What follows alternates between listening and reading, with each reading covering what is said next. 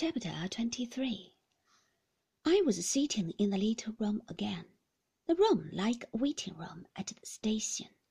The policeman was there, bending over me, giving me a glass of water, and someone's hand was on my arm, Frank's hand. I sat quite still, the floor, the walls, the figures of Frank and the policeman taking solid shape before me. I'm so sorry, I said.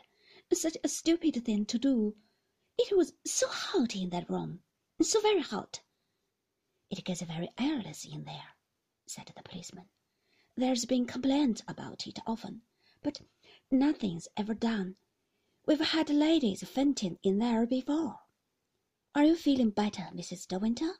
said Frank. Yes, yes, much better. I shall be all right again. Don't wait with me.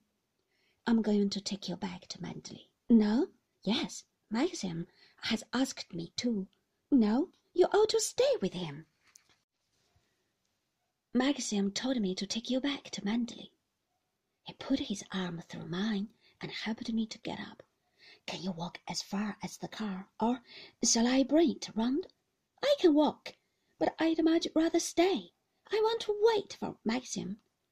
Maxim may be a long time. Why did he say that? What did he mean? Why didn't he look at me? He took my arm and walked with me along the passage to the door, and so down the steps into the street.